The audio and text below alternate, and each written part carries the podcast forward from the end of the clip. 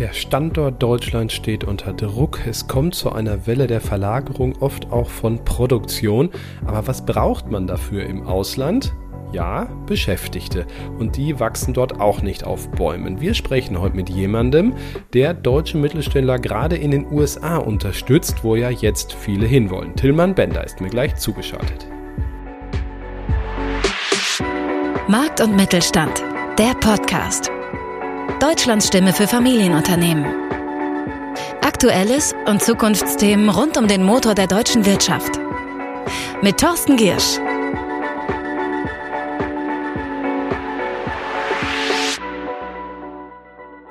Neue Werke in den USA, eine neue Vertriebseinheit, egal, man braucht gutes Personal vor Ort.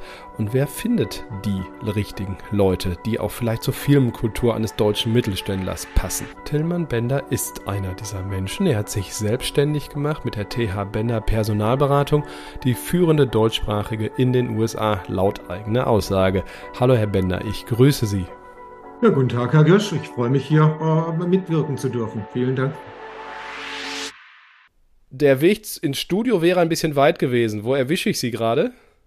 Washington, D.C., wo ich seit äh, ja, 2007 lebe und arbeite. Also Sie sind die allermeiste Zeit in den USA und da für deutsche Firmen tätig. Kann ich das so sagen?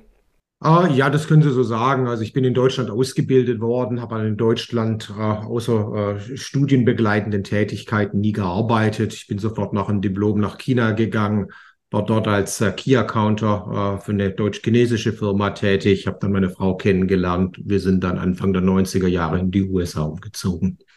Also viel Erfahrung dort, auch auf dem Arbeitsmarkt natürlich. Wie stellt sich der in Amerika für deutsche Firmen insbesondere gerade dar? Uh, unser Blick geht ja uh, vor allem auf die Niederlassungen deutscher Unternehmen in den USA. Und da gibt es Positives zu berichten. Also fast ausnahmslos hören wir von deutschen Firmen, uh, dass die Auslastungen sehr positiv sind und die Margen vor allem in den letzten Jahren sehr angestiegen sind. Also die Margen und die Umsätze, die man in den USA erreicht, liegen ja, öfters wesentlich höher über den, was man im Heimatmarkt äh, erreicht. Der Arbeitsmarkt ist natürlich äh, immer äh, schwierig in den USA. Es liegt einfach daran, es ist äh, erfolgt ganz anderen Vorstellungen und Gegebenheiten, wie man das aus, aus Deutschland kennt. Setzen wir mal bei den Führungskräften an. Deutsche Arbeitgeber suchen mittelstandsaffine Mitarbeiter die allerdings auch unternehmerisch denken. Man sucht Mitarbeiter, äh, jetzt vor allem in Vertriebs- und Geschäftsführerpositionen, die die Chancen des amerikanischen Marktes äh, wahrnehmen können.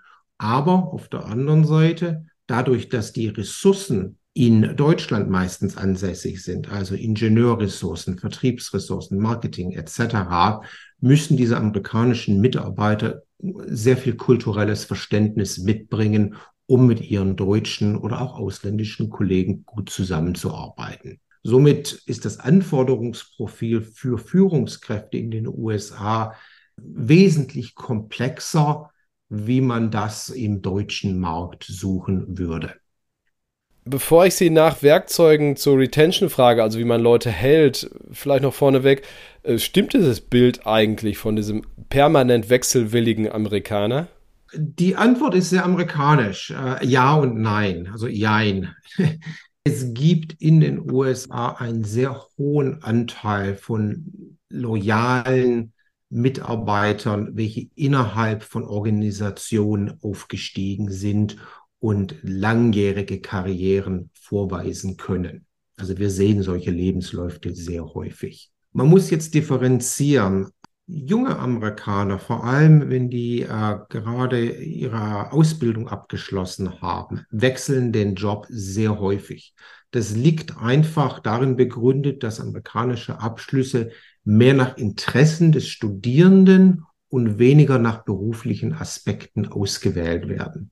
Also man erwartet eigentlich von einem jungen Amerikaner, der gerade den College-Abschluss gemacht hat, dass der ein paar Mal den Job wechselt, wenn er halt so äh, in seinen Zwanzigern ist. Aber die Realität ist auch, dass ähm, je älter die Mitarbeiter äh, werden oder die Arbeitnehmer werden, vor allem wenn die Familien gegründet wurden oder äh, Häuser gekauft wurden, dass dann die Länge der Firmenzugehörigkeiten teilweise drastisch zunehmen. Also 15, 15 Jahre Betriebszugehörigkeit sehen wir sehr häufig, vor allem im Bereich der Führungskräfte. Okay, wie, wie passt dann aber dann dazu, dass man von den deutschen Firmen doch recht häufig hört, dass, dass Bewerber, ähm, naja, oft die Stellen gewechselt haben vorher, also auch gar nicht in den 20ern, sondern auch noch danach? Ja, ähm, das kann stimmen. Also die Wahrnehmung kann stimmen. Also mal grundsätzlich, wir haben so einen Fachausdruck äh, in der Branche äh, für Leute, die den Job oft wechseln. Wir nennen die Jumper. Übersetzt es mal als Springer oder, oder Hüpfer. Ähm, das sind Kandidaten, die sich äh, sehr häufig auf Stellenanzeigen bewerben. Es sind nicht, ganz ehrlich, die Wunschkandidaten, äh, die man als äh, Personaler sehen möchte.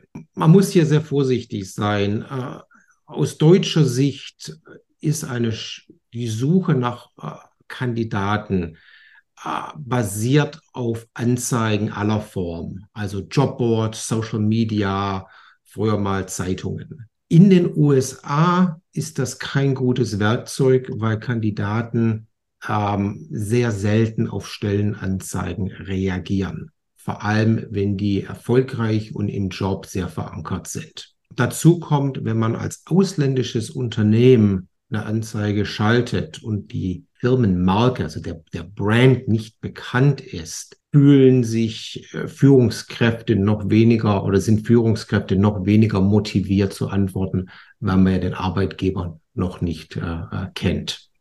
Das verstehe ich. Dafür gibt es natürlich auch dann, dann Helfer wie, wie Sie, äh, nicht zuletzt. Überspringen wir den Part der Ansprache mal. Man ist sich mit jemandem, naja, weitgehend einig. Hier ist eine Wunschkandidatin, ein Wunschkandidat. Ähm, wie es dann weiter? Weil der oder diejenige braucht ja noch einen Arbeitsvertrag und da gibt es ein paar Formalien, oder? Da gibt es tatsächlich Formalien, aber ähm, ja, wie vorhin angedeutet, ähm, es gibt eine sehr große Bandbreite. Ganz grundsätzlich gesagt, also den in Deutschland üblichen Vertrag äh, mit Arbeitsfristen und so weiter gibt es in den USA äh, sehr, sehr selten. Wir nennen äh, das auch kein Arbeitsvertrag, also Employment Contract kennen wir eigentlich in den USA nicht. Wir reden hier von, von Job Offers. Und äh, ja, um das mal, äh, um die Komplexität ein bisschen darzustellen, also so ein Job Offer kann eineinhalb Seiten lang sein, da kann aber auch mal 15 oder 20 Seiten lang sein. Es ist wirklich äh, von der individuellen Situation des Unternehmens und natürlich auch der Position abhängig wenn Sie äh, ein etabliertes Unternehmen haben, Sie haben ein gut funktionierendes Personalwesen mit äh, etablierten Nebenleistungen, dann kann so ein Joboffer vor allem bei Mitarbeitern ohne Führungsverantwortung oder Arbeitern tatsächlich eine oder eineinhalb Seiten lang sein, also sehr kurz. Aber wenn Sie ein Unternehmen haben, das noch, äh, noch jung im Unternehmen ist, Sie haben noch nicht die äh, personalwirtschaftlichen Prozesse oder Funktionen etabliert, müssen Sie die alle in einem Arbeitsvertrag oder im Joboffer festlegen. Und das bläst natürlich die Länge dieses Dokumentes sehr schnell auf. Ja, da freuen sich die Anwälte, ne? Die müssen ja auch was zu tun haben. Äh, ja, die Anwälte sind natürlich, äh, haben eine wichtige Funktion in den USA. Arbeitsrecht ist äh, vom Staatenrecht abhängig. Also das, was ich in den Arbeitsvertrag in Kalifornien reinschreiben kann, ähm, kann ich jetzt nicht unbedingt in Texas reinschreiben. Die Verhandlung des Angebotes und der Nebenleistungen und natürlich der Vergütung, das äh, wird äh, meistens direkt zwischen Arbeitgeber, Arbeitnehmer und dem Recruiter äh, austariert und besprochen. Wenn man sich dann geeinigt hat, äh, übergibt man das Werk äh, an den Anwalt, der also sehr häufig äh, das nur noch abnicken muss, nachdem er natürlich ähm, den Grundlagenvertrag, den staatenrechtlichen Vereinbarungen angepasst hat. Aber das ist meistens keine große Sache. Okay, das beruhigt ja schon mal. Ähm, jetzt hat der oder diejenige, der Wunschkandidat, der Wunschkandidatin angefangen äh, und arbeitet und arbeitet. Äh, wie geht's dann weiter sozusagen? Wie hält man diese Leute? Man hat ja viel Energie reingesteckt, sie anzuwerben. Da sollen sie natürlich auch möglichst lange bleiben. Oder wie? Was erwarten da amerikanische Beschäftigte? Natürlich Karriereperspektiven, Fortbildung, Mentorenprogramme sind natürlich alles sehr wichtige Elemente, um Mitarbeiter langfristig an das Unternehmen äh, zu binden. Diese Programme sind natürlich abhängig äh, von der individuellen Stelle. Aber ähm, nur mal als Beispiel, zum Beispiel Mentorenprogramme oder Fortbildungsprogramme für ähm, Arbeiter oder Angestellte anzubieten, ist relativ unüblich in den USA, wird aber immer beliebter. Aber Retention ist natürlich auch eine Funktion von, von Vergütung. Und da sehen wir einige Änderungen im Markt, vor allem im Bereich der variablen Vergütung. Also grundsätzlich äh, gesagt, äh, circa 80 Prozent aller amerikanischen Unternehmen bieten eine variable Vergütung an. Also es ist sehr Standard, aber wo die Änderungen sich jetzt abzeichnen, sind im Bereich der langfristigen Vergütung. Und hier gibt es viel Nachholbedarf, vor allem von ausländischen, sprich auch deutschen Unternehmen. Inwiefern und welche langfristigen Vergütungselemente sind das? Oder was ist da anders, auch als man aus, aus Deutschland vielleicht äh, kennt in der Breite? Also langfristige Vergütungselemente äh, sind Elemente, welche nach drei oder vier Jahren der Betriebszugehörigkeit äh, typischerweise ausbezahlt werden. Und das ist äh, ja, im Endeffekt eine Karotte, die sehr, sehr attraktiv für gute, dynamische, leistungswillige Mitarbeiter ist und natürlich neben Leistungsansporn auch äh, diese Mitarbeiter an das Unternehmen langfristig bindet. Vielleicht noch äh, ein Satz allgemein äh, zur Situation in den USA und der deutschen Firmen dort. Also wir hören hier ja ständig vom Inflation Reduction Act, äh, Fachleute nicht zuletzt, aber auch vom Chip Act. Also die Chipfabriken gibt es ja nun auch noch. Ähm, wir wollen jetzt gar nicht auf die Details dieser ganzen Subventionsprogramme eingehen, aber ist es wirklich aus Ihrer Sicht so, dass, es, äh, dass die USA ein noch attraktiveres äh, Land sind, um auch Produktion im Zweifel zu verlagern? Wie nehmen Sie die, die, die Realität wahr? Haben Sie gerade besonders viel zu tun? Fragen wir mal so.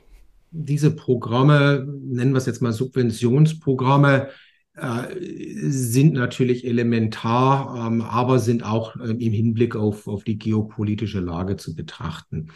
Im Endeffekt sieht es so aus, dass die Aktivitäten ausländischer Unternehmen in den USA extrem zugenommen haben.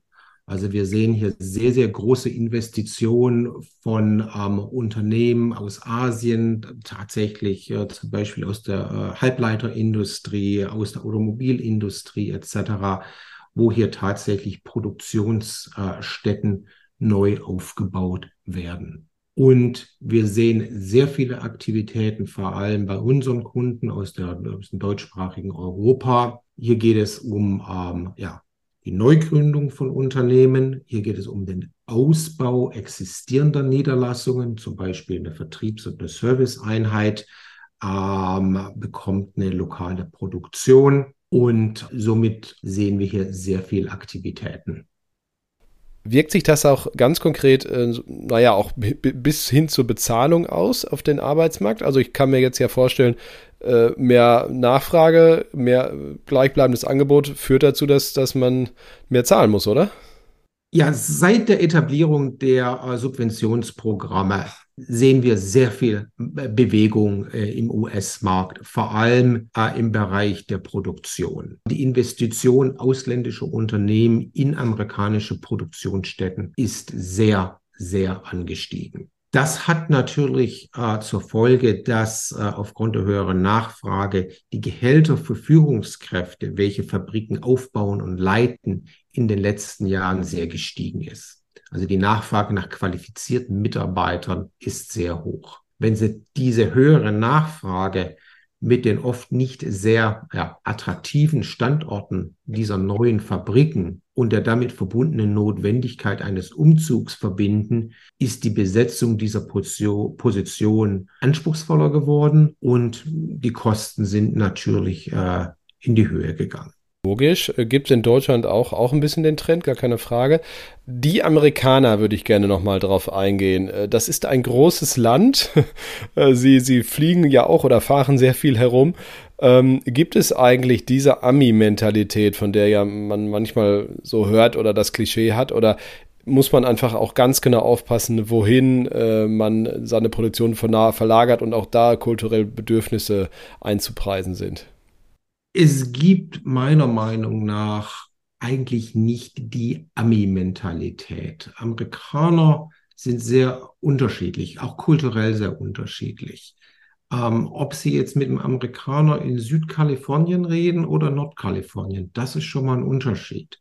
An Kalifornien unterscheidet sich extrem von einem Texaner, der wiederum extrem unterschiedlich ist von jemandem, der, sagen wir mal, in, in New Jersey oder New York aufgewachsen ist. Es gibt trotz aller Gemeinsamkeiten sehr große Unterschiede. Vor allem, wenn es um Standorte geht, darf man diese Unterschiede nicht vernachlässigen. Bevor man einen Standort auswählt, muss man sich sehr genau, unabhängig von der lokalen Gemeinde informieren, wie die Rahmenbedingungen tatsächlich aussehen.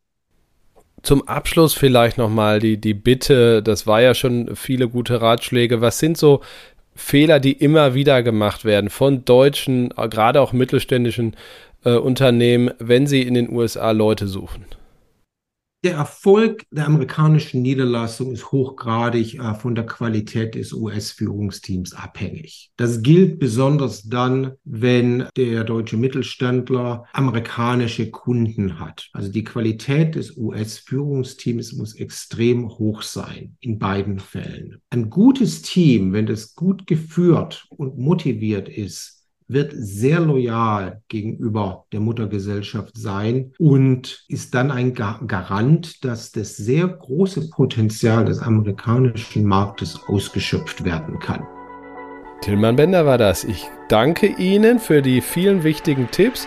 Danke auch Ihnen, liebe Hörerinnen und Hörer, fürs Dabeisein. Sage wie immer, bleiben Sie gesund und erfolgreich. Bis nächsten Freitag. Tschüss. Das war Markt und Mittelstand, der Podcast. Wir hören uns nächsten Freitag wieder auf markt- und-mittelstand.de.